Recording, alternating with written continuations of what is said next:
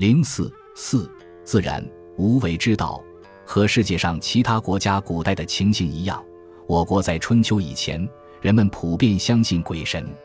春秋时代，在弱肉强食的争夺中，先进的人们看到，相信鬼神只能导致灭亡，要在争夺中取胜，只有依靠自己努力。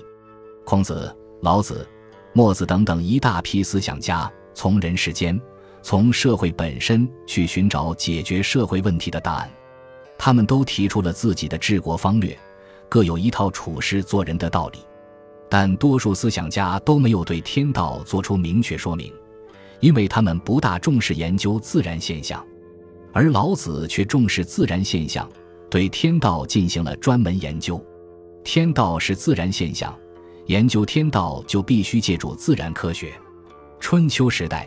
自然科学已有很大发展，人们能够较为准确地观测和记录日月星辰的位置，并进一步发现了许多天体运行的规律，比如土星每十二年在天上运行一周，还能确定一年为三百六十五点二五天，并制定比较先进的历法。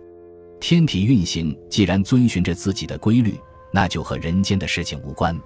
其他自然现象，如刮风下雨。地震、山崩、草木生长、动物出没，不是为人而存在的。于是老子得出总的结论：天道自然，自然就是自然而然，不是为了什么，也不受谁的支配。比如天降甘露，没有谁的命令就自然均匀；万物的生长变化，没有谁的命令就自然而然的进行。天地对于万物无所谓仁慈，也没有偏爱。人的行为应效法天地，天地效法道，道的原则就是自然而然。人法地，地法天，天法道，道法自然。道让万物生长，使万物发育成熟，但不把万物据为己有，也不自以为对万物尽了力。这实际上也是说，万物的生长发育都是自然而然的事。天地万物如此，人的行为也应该如此。圣人治国就应遵从这个原则。最好的君主，人们仅仅知道他的存在，他把样样事都办得非常妥帖，老百姓却觉得自然而然，似乎本来就会是这个样子。或者说，圣人们对待事物，只应帮助他按照自己的自然本性去发展，而不横加干涉。老子说：“善于捆缚的，不用绳索，却是人解不开；善于关闭的，不用上锁。”别人也打不开。圣人治理国家，应该只掌握一些大的原则，而不事事干涉，这样百姓就自然而然的心悦诚服。用自然的原则对待事物，就是无为。无为就是让事物顺其自然。老子说：“那些治理天下而要有所作为的人，我断定他达不到目的。天下是个非常神奇的东西，不可以乱加干涉。乱加干涉的。”注定要失败，想把天下抓在手里不放，注定要丢掉。那些一心想有所作为，并极力表现自己的，都是修养很差的下德之人。上德之人是不这样干的。上德之人一切都不干涉，事情就成功了。不去教导百姓，百姓都自然而然的非常听话。他似乎什么都不做，却什么事都办得很好。这就是无为而无不为。无为而无不为是老子的一个重要命题，也是一种非常深刻的哲学思想。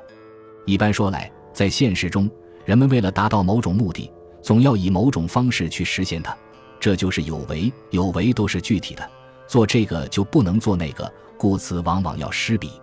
而且所谓做，就是按照自己的意志去改造事物，即使达到目的，也往往会带来意想不到的后果和流弊。老子正是看到了有为的弊病，所以主张无为，因为只有无为，才可以无不为，避免顾此失彼的缺点。无不为不是自己什么都做，而是让事物按自己的本性正常发展，就像道或天地让万物按自己本性正常发展，而不对他们加以干涉一样。万物按自己本性正常发展，无论前途如何，都是一种自然的结果。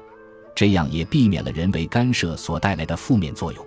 在老子看来，只有这样做，才能把天下治理好。就像到自然无为，万物都会自动生长发育一样。治国者若能自然无为，百姓们自然就会道德高尚，生活富足。故圣人云：“我无为而民有化，我好静而民自正，我无事而民自富，我无欲而民自朴。”所以，无为是非常有益的。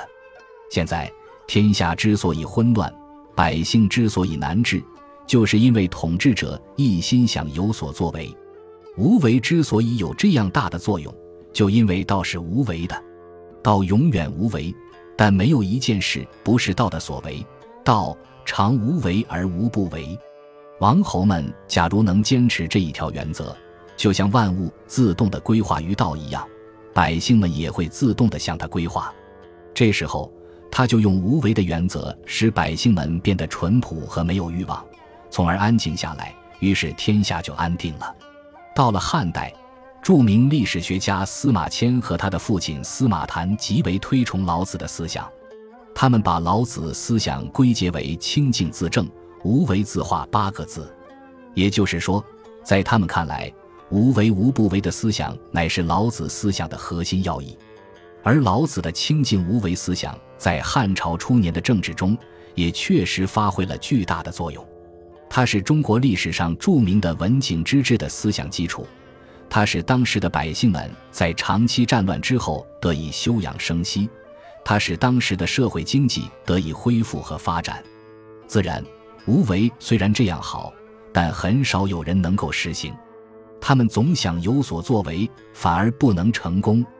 他们想把国家治好，却导致了灭亡；他们拼命地积累财富，却招来了盗贼；他们拼命地争取长寿，却促成了夭亡；他们拼命地在天下逞强，却不得好死。这是多么矛盾的现象！老子深刻地体味了这到处存在的矛盾，并从哲学上进行了概括和总结。